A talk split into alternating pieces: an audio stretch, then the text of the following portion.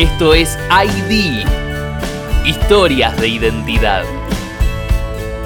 Inspirados en el valor judío que nos dice que de todos tenemos algo para aprender y que a todos podemos enseñar, te invitamos a escuchar ID, historias de vida. Queremos compartir con vos esta experiencia porque creemos que todos y todas tenemos algo para contar.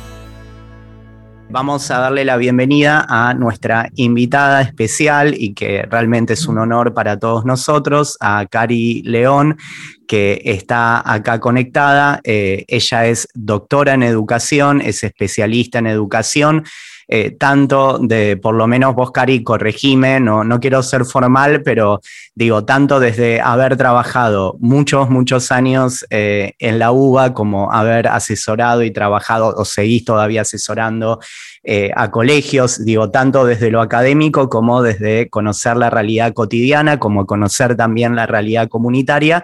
y también después, si tenemos tiempo, podremos hablar ahora emprendedora de soft eh, educativo que es algo eh, súper interesante para, para contar. Así que bueno, bienvenida, Cari, ¿cómo estás?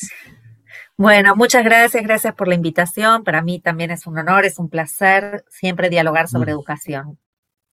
Así bueno, que bueno, bueno así que una, una, alegría. Mi primera pregunta, Cari, para poner en tema, ¿cuándo, ¿cuándo supiste que a vos te apasionaba la, la educación? Uf, qué pregunta eh, difícil, ¿no? Sobre todo cuando tengo hijos e hijas que se preguntan acerca de su vocación, si, están eligiendo la carrera adecuada, ¿no? Es muy difícil saber. A mí me gustó siempre la educación. Eh, jugaba como quizás muchas a educar, ¿no? Cuando era muy chiquita. Eh, pero a medida que, que avanzaba en mi educación, ¿no? En la escuela secundaria, yo tenía dos vocaciones muy distintas. Una era la química y otra era la educación, ¿no? Muy difícil por elegir porque eran muy distintas, pero me tiraba más la educación. Esto, las vueltas de la vida, ¿no? Porque terminé, eh, uno de mis primeros trabajos fue en la Facultad de Farmacia y Bioquímica, asesorando en la carrera docente y asesorando a docentes de esa facultad. Eh, entonces es raro, ¿no? Porque tanto que me gustaba la química, terminé volviendo a esa disciplina. Pero creo que, para mí eh, es, un, es un, una profesión que elijo y que abrazo todos los días, ¿no? Y digo una profesión, no solo una vocación, porque me tomo en serio la educación, es hoy está en boca de todos, de la sociedad, ¿no? Y la gente piensa que porque habla de educación sabe de educación, pero hay toda una carrera, ¿no? Una carrera que implica investigación, años de trabajo, más de 30 en mi caso, de estudio, ¿no? Y de no solamente de trabajo, de estudio, de investigación, riguroso, es un campo de conocimiento, digo, ¿no? ¿Y, eh, y, cuál fue tu, tu, tema de investigación de doctorado, Cari? Mi tema de investigación, bueno, yo, yo, dentro de la educación elegí dedicarme a la tecnología educativa, cuando la tecnología educativa todavía no tenía eh, la envergadura que tiene ahora, ¿no? Eh, eh, Cuando no teníamos, no, no teníamos streaming, no teníamos, no, no sé. No, existía. Existía el Chasqui, existía el ICQ, existía el DOS. si bueno, ya, ya el ICQ era, era bastante, o sea, ya que ya era bastante. Internet.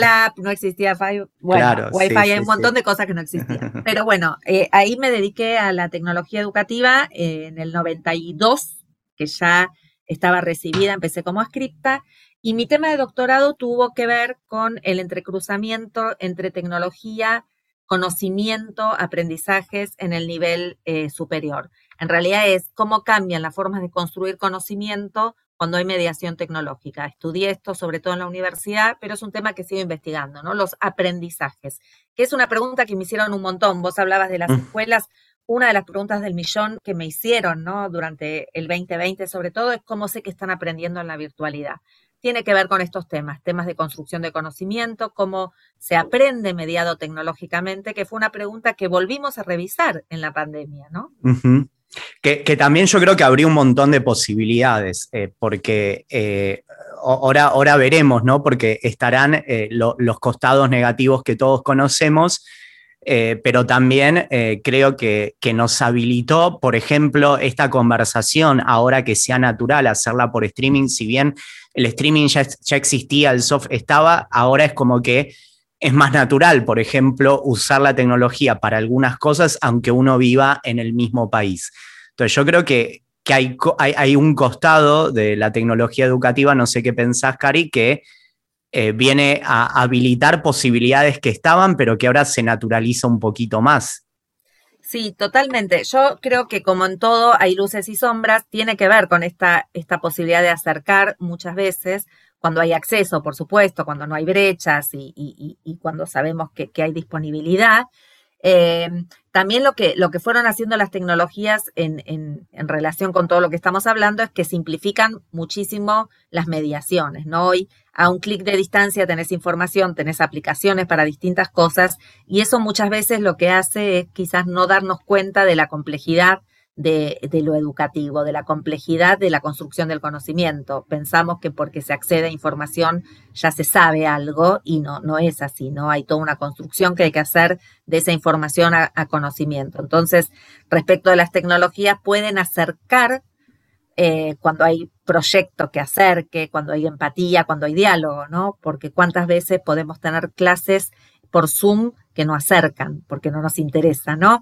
Eh, me parece que, una de las cuestiones que cambió con el uso de las tecnologías en este último tiempo, sobre todo por, la enorme complejidad que tuvo esta pandemia, es un acercamiento más empático al estudiantado, a, la gente, ¿no? De primero preguntar cómo estás, estás bien, de tratar de establecer un vínculo, un diálogo entre personas, entre sujetos, más allá de las pantallas y con la complejidad de esta mediatización. Y en tu experiencia cotidiana, eh, ¿qué cosas, eh, yo sé que estuviste muy atareada en, todo este tiempo, Cari, eh, primero si querés vamos por el lado de las escuelas y después vamos para, para el lado también de las familias. ¿Qué cosas, qué prácticas vos viste que decís, wow, está funcionando, está, está saliendo muy bien? Eh, y qué cosas viste que, bueno, esto es más complicado de lo que uno puede imaginar. Mira, entre las cuestiones más complejas, eh, una es la saturación. Saturación de encuentros sincrónicos, saturación de tarea, saturación, cansancio, ¿no? Un cansancio mm. colectivo, cansancio no solamente de los cuerpos, ¿no? De los ojos, de la mente, sino que realmente tiene algo, una base empírica, que tiene que ver con que eh, nos costó la virtualidad desde el equipo docente, directivo en general, y no dimensionamos que estábamos dando quizás el doble de tarea, que la tarea llevaba más tiempo, que esa tarea que llevaba más tiempo en la presencialidad no dábamos tanta actividad ni tanta tarea, después nos volvía a nosotros para corregir, para retroalimentar, para trazar trayectorias, para un montón de cuestiones, ¿no? Entonces, por un lado, una saturación cognitiva, pero también de los equipos, también de los cuerpos, ¿no?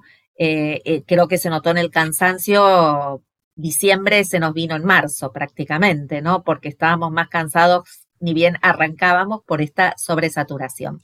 Y eso lo viste en, varias de las escuelas que... lo vi en general, lo vi en general, ¿no? En general, además de un 2020 difícil, donde no podíamos salir, donde, donde estábamos eh, en algunos casos con hogares complejos, estallados o, familias con, con, ciertas complejidades, ¿no? con, situaciones muy de borde. Además de eso, la saturación de lo que implicaba el trabajo eh, a distancia, ¿no? Mediatizado, mejor dicho, por, por pantallas, no a distancia. Pero mm, sí, lo vi, lo vi en las escuelas y lo vi en la saturación de los chicos y las chicas también, ¿no? Eh, y en docentes. Eh, se vio como que hubo una activitis, lo llamé yo, ¿no? Como una inflamación de la actividad que hubo que después volver a revisar, ¿no? ¿Y qué eh, aconsejaste ahí? Bueno, bajemos un cambio. Eh. Sí, un mapeo, un mapeo de cuántas actividades estaba dando cada docente, que a veces no dimensionas, por ejemplo, en la escuela secundaria, biología da su tarea, matemática da su tarea, esto pasa siempre, ¿no? Y, el oficio del estudiante, lo que, del estudiantado es eso, bueno, bueno, hoy como vence la de matemática hago esta, vas, vas entrando en una lógica que tiene que ver con que no podés hacer todo pero cuando explota por todos lados, ¿no? Y cuando la tarea es entregable eh, permanentemente en un entorno virtual que visibiliza que entregás, que no entregás, que tiene cierto mecanismo de control un poco más visible, se hace más palpable. Yo aconsejé hacer mapeos en todos los niveles de ver cuánto tiempo le estábamos dedicando, cuánto era aconsejable de encuentros virtuales. Esto también cruza con lo que preguntaba de las familias, ¿no? Porque en muchos casos las familias pedían más encuentros y yo asesoraba a las escuelas, ojo, ¿no? ¿Qué es más encuentros? Escuelas que, por ejemplo, tenían conectados a los chicos de 9 de la mañana a 5 de la tarde. ¿Cuánto podés sostener eso, no?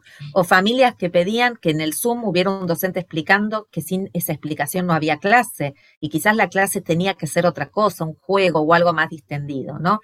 Entró en esa tensión. Pero volviendo a lo que me decías de, cosas buenas, vi un montón de experiencias buenas. Experiencias que tuvieron que ver con, el, con cambiar la clase, con que la clase mm. no podía ser igual, con que esto que te decía de, un poco más alertas a, a, qué le pasaba a los estudiantes, a qué le pasaba a las familias, diálogos con las familias, articulaciones nuevas, tomando a las familias también como aliadas, no, no como enemigas, sino como parte de, del, del hacer escolar. Eh, gestión que cambió, trabajo en equipo muchísimo, documentación de buenas experiencias, construcción de saber didáctico en vivo, original, mientras se iba haciendo, riesgos que antes no tomábamos y que empezábamos a tomar. o sea que hubo mucho más lugar para la innovación. Mucho más lugar, aprendimos a arriesgar más. Yo siempre digo que ojalá esté entre mm. las lecciones aprendidas para seguir capitalizando ¿no? todo esto eh, en los próximos años sí, hay muchísimo ahí. Y, yo me quedaba antes de ver eh, esto de los desafíos a, trabajar y demás, que, decías al principio que había padres o, madres o, gente del equipo educativo que te preguntaba, bueno, y ahora con la virtualidad, ¿cómo sé si se aprendió o no? Eh, ¿qué, qué, respondías vos, Cari? Yo respondía que para saber eso, primero que la pregunta mm. yo se la devolvía con la presencialidad. ¿Cómo sabían que aprendían en la presencialidad? Tenés un montón de estudiantes que son máquinas de hacer buenos mm. exámenes y sin embargo, cuando vos vas a la profundidad, que el aprendizaje se ve en el largo plazo, es lo que eh, se llama transferencia a largo plazo, ¿lo ves? Después de muchos años, sí, las cosas mm. quedaron, se entendieron, maceraron como los, vinos, ¿no? Maduraron. Eh, entonces yo lo que les Otro día te invitamos a nuestro espacio de Wine a hablar de buenos vinos, sí. bueno, cómo no. Veo, veo, que eso está tengo, tengo a mi hermana que es especialista en, temas de vinos. Y iba a ser el chiste que eso tenés también doctorado, pero si querés le invitamos que nos ayude en una degustación. A mí me encanta aprender eso, más que... Es ella encantada, es la candidata. Eh, yo toco de, oído. Eh, bueno, lo que, lo que decía de, mm. de, cómo, del aprendizaje, yo les devolvía la misma pregunta en la presencialidad. ¿Cómo saben que aprenden la presencialidad? ¿Sí? ¿Porque rinden bien? ¿Porque hacen buenos exámenes. Entonces, yo recomendé muchísimo el trabajo de indicadores, porque el aprendizaje se da en la cabeza, es psicológico. Entonces, vos lo que tenés son evidencias de aprendizaje a través de producciones, a través de diálogos, a través de... Entonces, yo lo que encaraba un poquito es estos trabajos sobre indicadores con evidencia palpable de desempeño, ¿no? De esos aprendizajes para ver qué aprendieron, ¿no? Como un trazado de, que nos permitía también trazar trayectorias sobre la heterogeneidad que también tenemos hoy, ¿no? De, aprendizaje, porque hay alumnos que se desempeñaron muy bien en la virtualidad y a otros les costó más, y lo mismo pasa en la presencialidad, ¿no? Entonces, nunca tenés un grupo homogéneo. De alguna manera siempre estás trabajando con indicadores para hacer un buen seguimiento de estos aprendizajes. ¿Y cómo fue eh, tomado con, esta respuesta? Porque digo, está bueno esto que vos traías de decir, bueno, es como que ahora todo el mundo habla de educación, hay cosas que tienen que ver con la pandemia, hay cosas que tienen que ver con eh, si virtualidad, presencialidad, y hay otros problemas que son más de fondo, que no los cambia ni la virtualidad ni la presencialidad. Eh, ¿No? ¿qué, ¿qué, sentías? ¿Se animaban a avanzar en esa conversación? Sí, algunos sí. Eh, digo, para mí no hay una vuelta atrás que volvés como si nada hubiera pasado, porque tampoco como sociedad estamos igual. Nos pasaron cosas, nos pasaron muchísimas cosas, nos siguen pasando mm. cosas, el COVID está presente, todavía no se fue, hay un montón de casos de gente que está mal o familias que quedaron muy golpeadas. Eh, entonces no, totalmente. Y la realidad escolar, eh, acá tenemos a, Silvina, Malca, eh, Fabio, Tami desde Iona que, saludan. Digo, la, realidad es que todavía es convivir con burbujas, con grupos aislados, con quienes vienen. no es lo mismo dar clase también presencialmente con, con los chicos, con los docentes, con tapabocas. O sea, estamos en un contexto especial. Totalmente. Y además yo creo que sí nos sirvió o nos sirve o nos debería servir para valorizar mucho. Eh, hay algo que se movió respecto de los tiempos, ¿no? Eh, porque parecía Macondo, que mm. siempre estábamos en el mismo lugar, con los mismos tiempos, ¿no? Yo decía en algún momento, en lugar de Elia Guanabí, va a venir Aureliano Buen Día a saludarnos. Eh, y, que en realidad esta concepción o esta representación del tiempo nos sirve para pensar que el tiempo en educación vale oro, ¿no? Y que entonces deberíamos pensar qué, eh, qué tomamos para la presencialidad y qué tomamos para la virtualidad. O sea, recuperar que el escaso tiempo que tengamos para, para la presencialidad sea para las cosas que valgan la pena como experiencias, ser vividas en esa presencialidad y que también se pueden generar experiencias muy valiosas en la virtualidad. Eso también es una lección aprendida, ¿no? Aprovechar el tiempo, aprovechar eh, esa energía que nos da eh, la presencialidad para los vínculos, para la grupalidad, quizás para cuestiones que son justamente más difíciles de, enseñar o que necesitan más seguimiento, pero esta hubo como un aprendizaje en relación con tenemos que, no podemos enseñar todo, nos dimos cuenta finalmente de que el currículum era enorme, que teníamos que elegir, que teníamos que elegir en función de relevancia, de temas relevantes, y, para mí bienvenido sea, ¿no? Y nos dimos cuenta de que no podemos eh, abarcar tantos contenidos, ni tampoco podemos enseñar todo lo que queremos enseñar. Entonces, acotar lo que hoy es Moldata, ¿no? Acotar información, eh, buscar esos aprendizajes únicos en la virtualidad y también en la presencialidad, esos momentos tan preciados que tenemos para vernos, aún con tapabocas, ¿no? Eh, entender que quizás se ríen o lloran con los ojos y no con la boca. Eh, son nuevas formas de interpretación de señales que, que, nos están generando cambios, ¿no? Y yo siento que, que, como te decía, el campo de la educación es un campo de estudio, ¿no? De práctica, de interpretación, de investigación, pero estuvo en boca de todos. Y también eso está bueno, porque nos llevó a una incomodidad. No, no podemos seguir enseñando igual. Las escuelas tampoco pueden ser lo mismo, porque otra vez pasaron muchas cosas. No podemos quedar como si nada hubiera pasado, ¿no? Entonces me parece que eso también es un aprendizaje. Totalmente, totalmente, y está bueno que no, o sea, no, uno no puede mirar para, para, otro lado, pensaba en todo lo que decías, Cari, no es lo mismo tantas veces a la escuela, en las universidades, que se diga que se dio un tema que realmente se aprendió, o sea, como vos decías, una cosa es que haya un currículum súper ambicioso y otra cosa, aún si se dio todo eso, que realmente eso genere una transformación, un proceso de aprendizaje eh, en los estudiantes, pero lo que entiendo de todo lo que vos nos contás es que más allá del desafío presente, eh, en realidad todo esto nos hace ver desafíos que estaban antes, que simplemente tal vez se miraba para otro lado. Pero... Sí, sí, trajo desafíos nuevos también, ¿no? En los vínculos, en los miedos, eh, en otras cosas. Pero sí, hay muchas cosas que, teníamos de antes que no mirábamos. Vos decías, se naturalizó la tecnología, se naturalizaban las prácticas pedagógicas, ¿no? Entonces, todo lo que implica un extrañamiento en el sentido de Brecht, ¿no? De, mirar afuera, a ver qué sucede, está bueno, porque nos, nos, nos lleva a, revisar prácticas que están enquistadas, ¿no? Y, y, también a mover, así como yo decía que había estudiantes que se movieron fácil en la virtualidad, también docentes que de repente destacaron, ¿no? Que quizás uno dice, uh, mira este docente la, práctica que está haciendo. ¿Hubo eh, alguna que vos te acordaste y dijiste, wow, o sea, con todo lo que vos venís haciendo, que ahora después quiero preguntarte del soft que vos dijiste, uy, esto no me hubiese imaginado, esto me pareció brillante? Mira, hay muchas cosas que me parecían brillantes y tiene que ver también con mis desarrollos, que yo estoy trabajando mucho el tema de videojuegos, ¿no?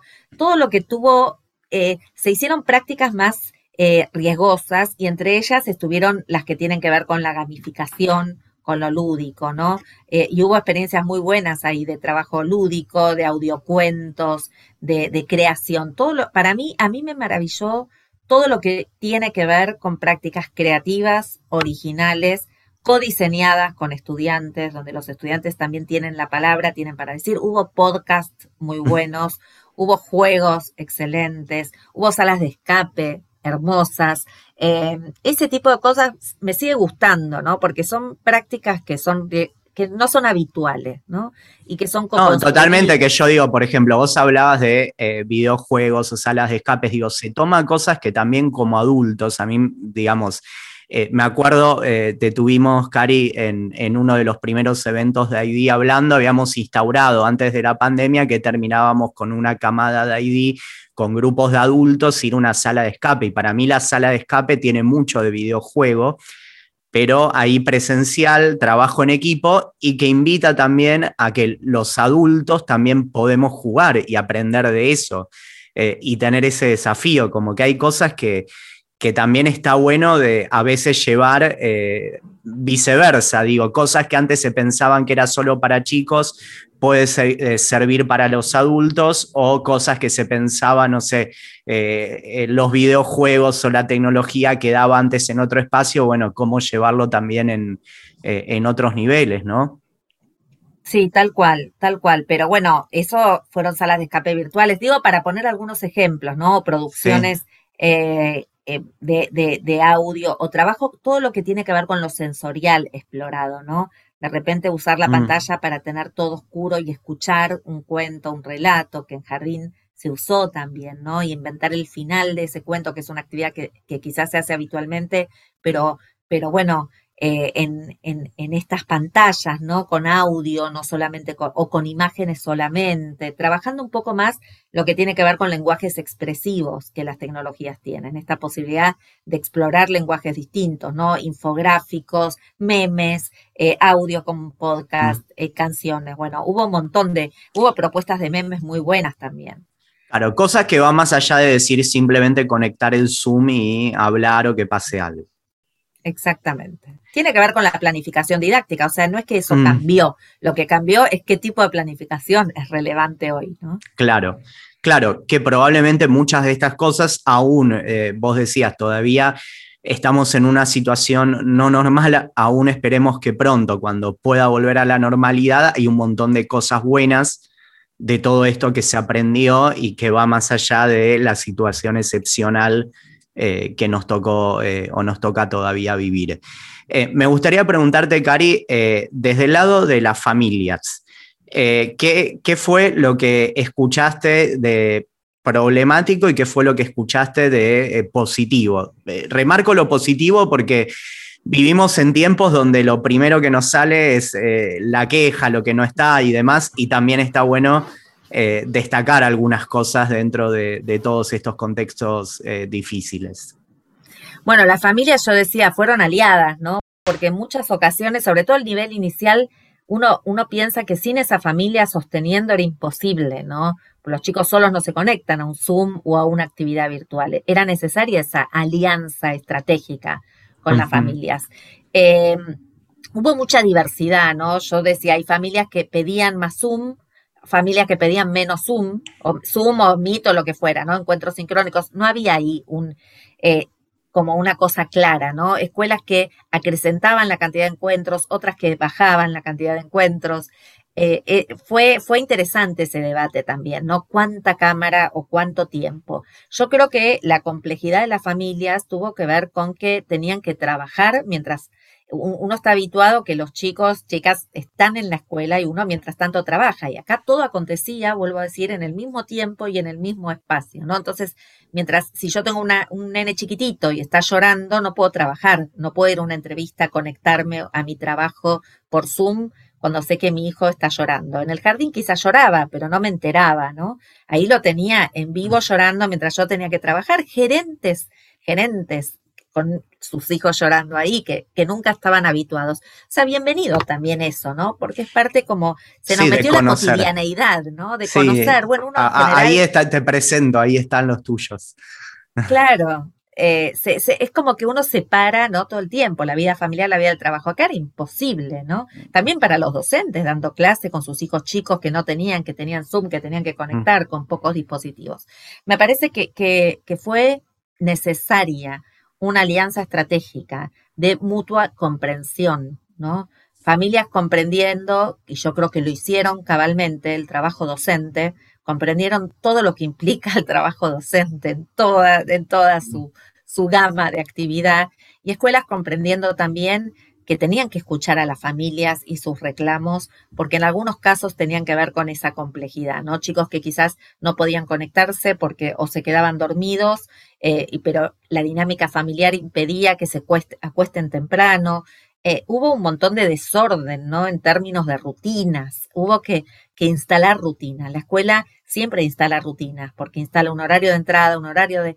Esa rutinización hubo que instalarla casi artificialmente en algún punto, ¿no? Porque vos estabas que, que, que, que el, no sé, si tenías un turno tarde en el secundario, pero el almuerzo que habitualmente hacía, la familia comía a tal hora, entonces era, era una, una nueva organización. Yo creo que hubo una mutua alianza que se acomodó, que fue necesaria escucha, que fue necesaria comprensión. Creo que eso también es de muchísimo, muchísimo avance. Familias entendiendo, vuelvo a decir, lo, lo, que hace la escuela y su sentido, extrañando los pasillos, mm. docentes extrañando esa sala de maestros, de maestras.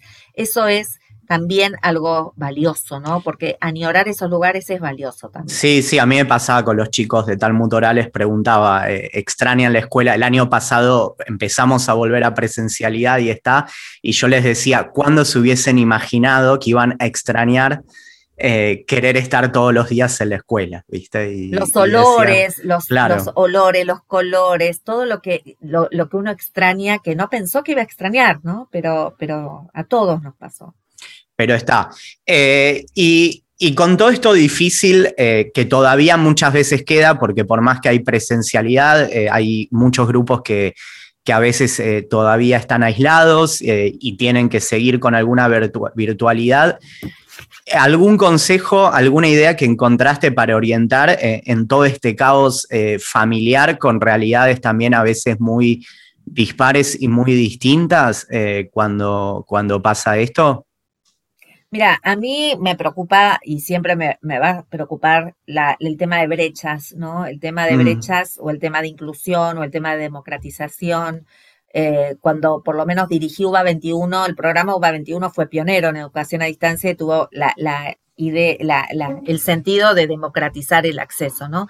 Entonces, me, uno de los consejos que uno siempre daba o que yo daba en general a escuelas o a universidad o, o donde me tocara charlar y conversar tenía que ver con eh, esa, esa necesidad de incluir de no castigar a quienes, por ejemplo, apagaban la cámara, porque eso yo sé que molestaba mucho, ¿no? No ver las caras, pero uno no sabía a veces por qué esa cámara estaba apagada, ¿no? Si tenía que ver con que no quería mostrar su casa, si tenía que ver con que, no sé, con que no estaban bien anímicamente. Eh, y siempre instalar eso, ¿no? Algo que, Freire nos enseñó mm. desde todos sus escritos, que es una educación dialógica, basada en el diálogo, ¿no? En, en escuchar realmente al otro. Entonces, esos son consejos que tienen que ver con pensar lo que nos toca ahora, que son trayectorias mucho más heterogéneas de las que había, ¿no? Porque hay alumnos que quizás se quedaron con muy pocos aprendizajes y haya que fortalecerlos, otros que fueron más rápido. Nos va a tocar trabajar en la heterogeneidad, pero sobre todo con muchísima empatía, ¿no? Con muchísima necesidad. También algo que no dije, ¿no? Y que, que es otra de las cuestiones de consejo que uno pensaría, es que la virtualidad, yo no sé por qué, pero llevó a una cuestión casi de un uno a uno, ¿no? De docente-estudiante y a poca grupalidad, a poca, quizás por la desconfianza, ¿no? De los trabajos en equipo, en grupo. Desconozco qué, qué, qué hipótesis manejaron docentes y equipos, ¿no? En general, pero hubo poco trabajo colectivo, ¿no? Y hay que volver al grupo, porque estudiantes que estuvieron solos necesitan la grupalidad. Y esto es algo que el tejido de vínculos los vamos a tener que, que, volver, a, volver a tomar, ¿no? Eh, me parece que eso es algo de lo que vamos a tener que trabajar muchísimo, muchísimo. Lazos, amistades que se, se vieron un poquito más truncadas, eh, todo lo vincular y lo afectivo, ¿no? No hay, no hay aprendizaje si no hay condiciones para aprender. Y estas condiciones son emocionales, básicamente, ¿no? No solo cognitivas. Claro, me, encanta, puedes decir, todo el contexto donde uno puede dimensionar también toda la importancia que, tiene, que tiene la escuela.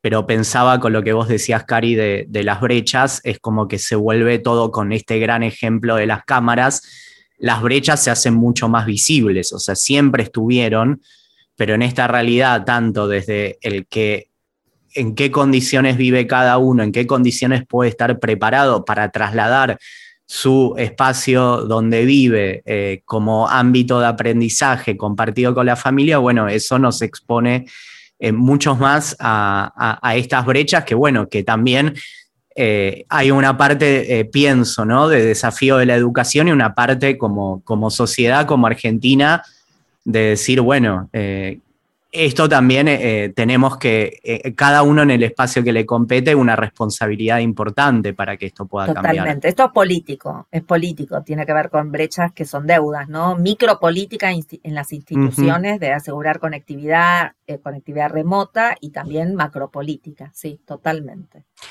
Y, lo otro que me quedo, cuando vos decías estos consejos desde el lado de educadores, educadoras, a mí todavía no me sale hablar con él, no sé, a vos, Cari, si ya lo...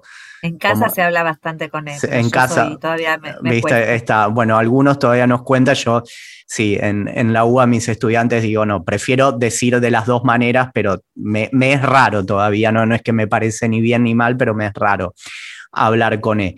Eh, pero desde el lado de las familias, ¿sí? que eh, algunas familias que están del otro lado, que nos van a ver después, eh, en este cabo familiar, ¿algún consejo o que vos en tu propia realidad con hijos, hijas, también encontraste para esto? Mira, bueno, yo tengo quizás más grandes, ¿no? Solo una en secundario y dos en universidad, que es más fácil, ¿no? Porque se autoorganizan. Pero yo creo que, todo lo que tiene que ver con una organización o rutina eh, familiar eh, ayuda muchísimo, ¿no? y también a crear tiempos de escuela y tiempos de familia. Eso es parte de la rutina que hay que instalar, ¿no? Porque si no, vuelvo a esta circularidad. Se transforma en que tengo Zoom, tengo tarea, tengo Zoom, tengo tarea y un tiempo de ocio siempre tenemos, ¿no? Cuando uno va a la escuela, después hace alguna actividad física, alguna actividad recreativa o simplemente no hace nada, ¿no? Tiempo de no hacer nada. También eh, hay que instalarlos como familia, ¿no? Y siempre el diálogo y siempre la conversación y siempre a ver cómo están. Quizás eh, estos estragos, ¿no? De, de lo que nos fue pasando no sean visibles todavía y sean visibles en los próximos meses, ¿no? Estar atentos, estar atentas a cómo vemos a nuestros hijos, ¿no? Eh, porque hay tristezas ocultas. Hablamos de las brechas. Las mm. brechas visibles son claras, pero hay brechas que son menos visibles, ¿no? Eh, que son brechas de aprendizaje, brechas de género, brechas que, que no, no, no, se ven. Y siempre es, es más difícil ver eh, lo que está debajo de esa punta del iceberg, ¿no? Eh, entonces, yo lo que, lo que aconsejo es mucha conversación, mucha confianza también, ¿no? Si hay algo que, que, no dije, pero me parece que fue vital en esta época, es la confianza. La confianza en los equipos docentes, la confianza en las familias, la confianza en los, en los estudiantes, ¿no? La confianza en que podíamos salir adelante con, con toda esta dificultad. Y no es menor eso, ¿no? Crear un horizonte compartido de confianza Está, eh, no, está bueno porque pienso también cuando se traslada todo un espacio eh, que estaba físico en un mismo lugar a, virtualizar en muchos lugares es darle confianza eh, a estudiantes. Bueno, ustedes pueden hacerlo, pueden conectarse, aunque yo no esté ahí, no está él, la docente para verte, la escuela confiando en los, las docentes que desde su casa eh, pueden estar haciendo esto. Creo que también eso es algo de las cosas positivas para, para rescatar. Totalmente. El trabajo docente, la confianza, la construcción de alianzas, lecciones aprendidas que tenemos como para repensar toda la escuela, ¿no? También el, formato de la escuela, si tantas horas hacen falta, si hay que pensar en algunas horas y, otra, y mantener algunas actividades virtuales, nos da mucha tela para cortar, ¿no? Para pensar y seguir pensando en comunidad.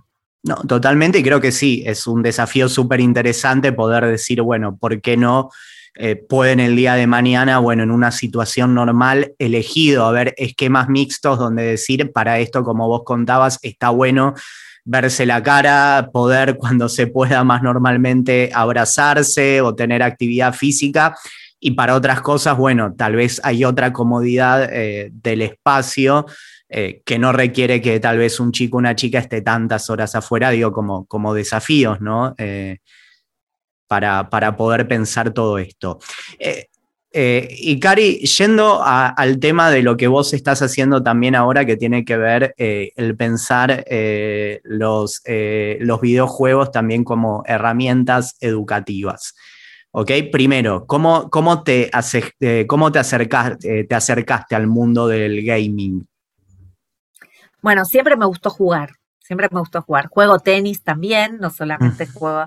Y ¿A, qué jugabas vos, Cari? Yo jugaba un montón de cosas, creo que mm. eh, desde juegos como el ludo, bueno, ajedrez, eh, general, a truco, chinchón, todo lo que se te ocurra, ¿no? Seguro si hay algún nostálgico, nostálgica por ahí. No, pero pensar que ahora se sigue, yo, yo eh, se sigue jugando al ajedrez, ahora me es más fácil tal vez jugarlo online que eh, estar, pero sigue siendo el mismo juego. Eh, a mí el juego me gustó. El juego así, como juegos de mesa, y los juegos que jugábamos en el patio de la escuela, como el poliladron o el elástico, la payana. Siempre me gustó jugar eh, lo lúdico me parece que tiene algo que entrama esto que decíamos, ¿no? Lo emocional con lo cognitivo. Pero, pero, y los videojuegos también, ¿eh? Yo juego preguntado, juego Candy Crush, juego todo, juego el de Wonder de las palabras, o sea, busco qué hay de nuevo para ver qué, qué, qué aplicaciones lúdicas hay. Pero acá quiero hacer una distinción sobre, una cosa es los juegos en sí, ¿no? Y herramientas lúdicas que tenés, hoy tenés Kahoot, tenés Mentimeter que puede ser algo lúdico, EducaPlay, tenés herramientas que son lúdicas para usar en clase, ruletas o votaciones o lo que fuera. Otra cosa es el videojuego en sí, que implica todo un desarrollo con sus niveles, con su narrativa, y otra cosa es lo que llamamos gamificación o gamificación en la enseñanza, que es capturar rasgos de estos videojuegos para las propuestas pedagógicas, ¿no? que es como esto, ¿no? Quizás plantear el desafío de la semana, estas cosas que, están buenas también, ¿no? Entonces, en lugar de, plantear actividades, vos decís, bueno, vamos a hacer un challenge o vamos a, tenemos una misión eh, que es esta ahora, ¿no? Eh, tiene que ver con algunos rasgos o guiños, ¿no? Que tienen los videojuegos para la, la enseñanza. A mí me parece que lo lúdico es interesante porque te permite arriesgar, experimentar, genera autonomía. Cuando vos jugás tenés siempre otra vida, entonces podés arriesgar un poco más, porque si te quedaste sin energía, podés tener energía nueva, cosa que en la vida real no te pasa, te quedas sin energía y no das más. Estás claro, está bueno, pero en la vida real aprendemos jugando y se volvió una parte de, de la cotidianidad de muchos chicos y chicas, de decir, bueno, no sé, juegan eh, online en conjunto al Minecraft eh, o se organizan la estrategia de cómo hacer un, partido de fútbol y cómo pensar. Eh, y digo, a, mí lo que me parece fascinante para preguntarte y para ver acá, muchas veces se vio como mucho prejuicio, ¿sí? el decir, uy, mi, mi hijo, mi hija está todo el día con los jueguitos y no ver, ah, pero pará, tu, tu hijo, tu hija puede estar haciendo algo, aprendiendo un montón de cosas increíbles eh, cuando tal vez alguien piensa que está perdiendo el tiempo. Sí, está en lo que se llama juegos serios, que son los juegos que son más de educación y capacitación. A mí me preguntan por el Fortnite, ¿no? Entonces, por ejemplo, el Fortnite es un juego muy sofisticado ¿eh? de diseño, está muy bien diseñado. Ahora, cuando me preguntan por la violencia, ¿no? Yo, yo me, yo crecí mirando Tommy Jerry y el coyote que, que siempre que pacíficos no eran, claro, no, no, no, no eran especialmente. O sea, la violencia está en las calles, la violencia está en la sociedad, la violencia doméstica mm. está presente y, y, acrecentada en el tema de, en la pandemia entonces, lo que por suerte tenemos como seres humanos, y, recordando al para mí querido Jesús Martín Barbero, que falleció hace muy poco, están las mediaciones, que nosotros mediamos. O sea, no es que por jugar un juego violento me vuelvo violento, ¿no?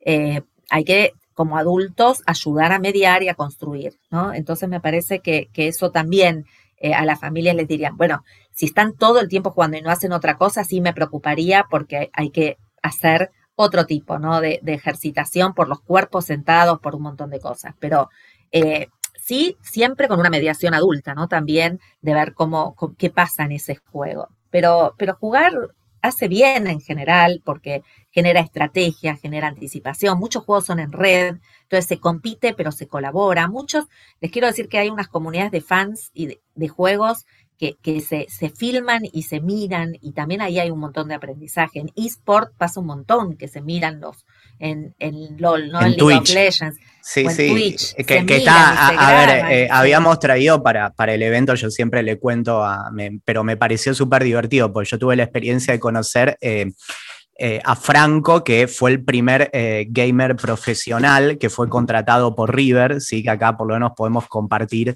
eh, la misma pasión, que lo llevamos para un evento, River tuvo que, aceptar, él nos contaba la historia que tuvo que, hizo el mismo contrato con Donofrio y Donofrio le decía, me siento como se, cuando se hizo el primer contrato profesional, como decir, bueno, hace, hace un tiempo alguien decía, ¿quién te va a pagar por jugar al fútbol? Bueno, ahora te pagan por esto, obviamente, como todo en el mundo, eh, hay un montón de gente que juega, no todo el mundo gana, no todo el mundo llega, eh, pero eh, hay todo un campo que también se profesionalizó y que genera un montón de enganche y que se pueden hacer cosas muy positivas con todo eso, porque por lo menos yo veo con los chicos eh, de sexto, séptimo grado. O sea, eh, a ver, por ejemplo, lo veo lejano el Minecraft, pero tienen que hacer un montón de cosas creativas eh, con determinados juegos, de crear mundos, de resolver problemas, de tener estrategia, de pensar con el otro. Y ahí también está en el lugar de los adultos, de la comunidad educativa, cómo capitalizar todo esto para hacer desafíos de aprendizaje interesantes, ¿no?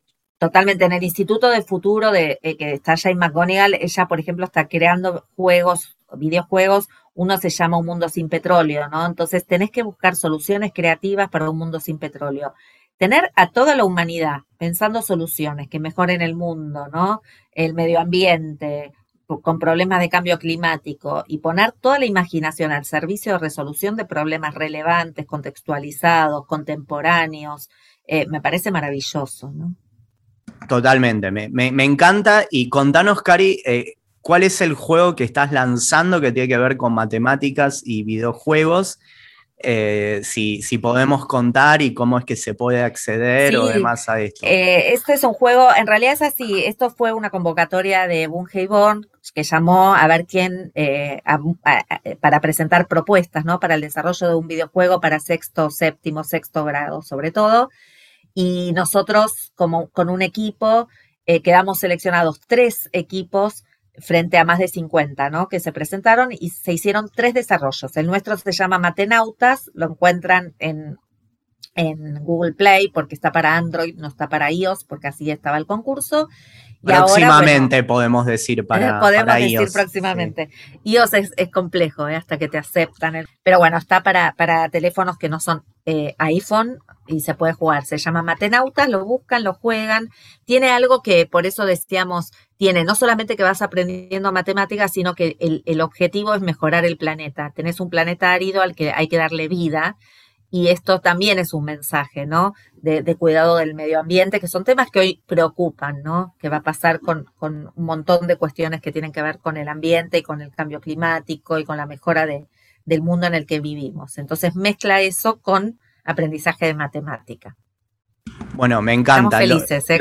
Bueno, lo pueden encontrar en, Google Play. Eh, repetí el, nombre para encontrarlo. Matenautas. Matenautas, lo, pueden buscar, claro, para familias o para escuelas, para buscar esto. Eh, y bueno, y me parece como un desafío súper interesante fomentar estos trabajos en red, aprovechar estas experiencias y yo lo que me quedo, Cari, un poquito de, esta charla y lo que vos nos presentás, es más allá de todas las cosas eh, negativas que creo que están a la vista, que las conocemos, que no, que no hay, que, no, a veces no hace falta recordar, empezar a, eh, ver que también están pasando eh, algunas cosas positivas que dependerá de todos los que desde algún lugar, de alguna manera todos estamos involucrados en la educación, de cómo lo podamos capitalizar, porque muchas veces, eh, a veces el problema nos ayuda a encontrar eh, buenas soluciones, después cuando todo está bien, también es un desafío decir, bueno, ahora mira todo este esfuerzo que hicimos, eh, sostenerlo y, continuarlo y no dejarlo ahí olvidado. Sí, yo creo profundamente en que el esfuerzo es colectivo, que no es en soledad, que la escuela tiene que también eh, estar más abierta, ¿no? A su comunidad, a su gente, a las familias, a lo que pase y a la vez eh, generar este tipo de aperturas y de articulaciones, aprovechar que se dieron para, para potenciar estos vínculos de, de, una escuela ampliada, más porosa, ¿no? Donde deje pasar o donde deje articular un poco más y familias también que comprendan más lo que implica el trabajo en la escuela, ¿no? Esta, esto cuando uno abre las puertas, se abre y entra aire, ¿no? Y ese aire ayuda a oxigenarnos a todos los que estamos en educación, que es la sociedad en su conjunto. Bueno, empatía, en otras palabras, eh, ¿no? Tener, tener un poquito. confianza, diálogo. Todo, eh, todo, todo esto. yo, yo te leo, bueno, eh, acá antes de despedirnos, saluda Cintia que dice muy interesante el análisis en estos tiempos de cambios. Andrea dice muy interesante todas las nuevas realidades en la educación. Andrea que dice que es Ruth y bueno, esto que nos pasa en el mundo judío, tenemos doble identidad, muchos. Eh, a mí con Uri Uriel no me tocó, pero está que cada uno se conoce de otro lugar. Eh, Lorena que saluda, eh, Malca que también aparece acá por su nombre civil como Alicia. dice, sí, gracias. Malca. dice, gracias Cari por tu participación tan generosa como siempre. Merlina, gracias por el espacio en estos tiempos de tantos cambios es muy enriquecedor nutrirnos de conocimientos. Diego que dice, Cari, bienvenida. Eh, Vanessa Tami, qué espacio enriquecedor. Silvina. Eh, bueno, Fabio también por acá, eh, que, elogian el poder tener esta posibilidad, bueno, de, poder escucharte a vos, Cari, y de poder dialogar. me parece importante para todo lo que vos haces, si te quieren contactar, ¿dónde te pueden contactar, Cari? Eh, estoy en las redes. En las redes, acá aparece Cari, León, acá está en tu placa, que, lo pueden ver acá en la transmisión, ¿sí? Eh, para conocer. me buscan en Twitter o por donde sea. Eh, si, se quieren comunicar, alguna manera de comunicar. Te, encuentran. no, a mí me parece interesante esto de decir, bueno, incluso saliendo, hay un montón de desafíos que vos venís trabajando que son previos a esta realidad de emergencia que tenemos acá y que también está bueno como energía positiva tomar de decir, bueno, también la educación puede ser algo innovador, puede ser algo que nos genere pasión, que nos genere alegría, que como eh, tanta gente eh, le gusta poner su tiempo y pasión para jugar, bueno, también así se, se aprende. Eh, tal cual. Y sobre todo acá hay una mm. cosa que quizás no, dije tan claramente, pero, pero estaría bueno también tener en cuenta, es que se vienen cambios veloces, vertiginosos, ¿no? Y, la educación tiene que ser ágil y tiene que ser más permeable a esos cambios, ¿no? Las tecnologías, de, hablábamos, bueno, a qué, esto decíamos de, de, ICQ o del Chasqui o, de, o del DOS, ¿no? Cambió muchísimo en poco tiempo. Y, nos va a seguir cambiando con la inteligencia artificial, con la Internet de las Cosas, con la robótica, con Big Data. Nos está cambiando permanentemente, nos está poniendo desafíos, ¿no? Entonces tenemos que ser ágiles, flexibles, eh, eh, eh, entenderlo. es que eso pasó, porque de, un día para el otro se dijo cerró la escuela y hay que, o sea, fue terrible y fue también una oportunidad increíble de decir, bueno, hay que ver qué hacer eh, o aún en esto de la comunidad, decir, bueno, invitamos a que cada uno lo vea desde su casa y, sin, ser especialistas en esto, uno puede tener, no sé, una entrevista con un formato eh, casi televisivo y esto puede pasar. Eh, y, así, digamos, con un montón de cosas, pero llegó un momento que por temas no deseables la realidad nos llevó puestos. Totalmente, entonces hay que estar alertas, alertas al cambio permanente, a la flexibilidad, ¿no? Esta apertura es fundamental y va a ser, seguir siendo fundamental. A aprender en la acción, ¿no? A, ir construyendo conocimiento a medida que arriesgamos, ¿no? Esto va a ser vital para los próximos años. Que un poco es como cuando se juega. Un poco es como se juega. Eh, claro, hay, hay menos, hay menos con, todo, con, todo esto. Bueno, Cari, me gustaría, si, si querés, eh, ya que estuvimos también eh, recordando a Elisheva eh, Batiakov, que eh, por lo menos la otra vez descubrí que, desde ahí también aprendiste un poco esta pasión también de compartir también en temáticas educativas. Bueno, este espacio de enseñanza que, que vos nos regalaste eh, poder pedir que sea, eh, como decimos en la tradición judía, Leilu Nishmat, ¿sí? a la bendita memoria eh, de Lisheva Batiakov. Yo creo que también cuando uno habla de desafíos contemporáneos, tradicionalmente se decía, bueno, para honrar a una persona, tener una enseñanza de Torah. Bueno, en un sentido más amplio, cuando uno habla de todos estos desafíos, creo que también son enseñanzas de Torah que tiene que ver, bueno, cómo eh, hacer el mundo un lugar más justo, eh, un lugar mejor, eh, cómo, cómo, poder aprovechar todo esto y bueno, agradecerte esto y, hacerlo también para, para que su, memoria sea, nos siga acompañando a todos nosotros. Gracias, gracias. Así que nos estamos viendo muy pronto. Gracias, Cari. Gracias. Si te gustó esta historia y crees que puede hacerle bien a otra persona, podés compartirla. Te invitamos a visitar nuestra página web idla.com.ar y a seguirnos en nuestras redes sociales. Facebook id.la, Instagram id.latm. Para escuchar todas las charlas del programa, suscríbete a nuestro canal de YouTube. ID Identidad y Diversidad. ID Historias de Identidad. Todos y todas tenemos algo para contar.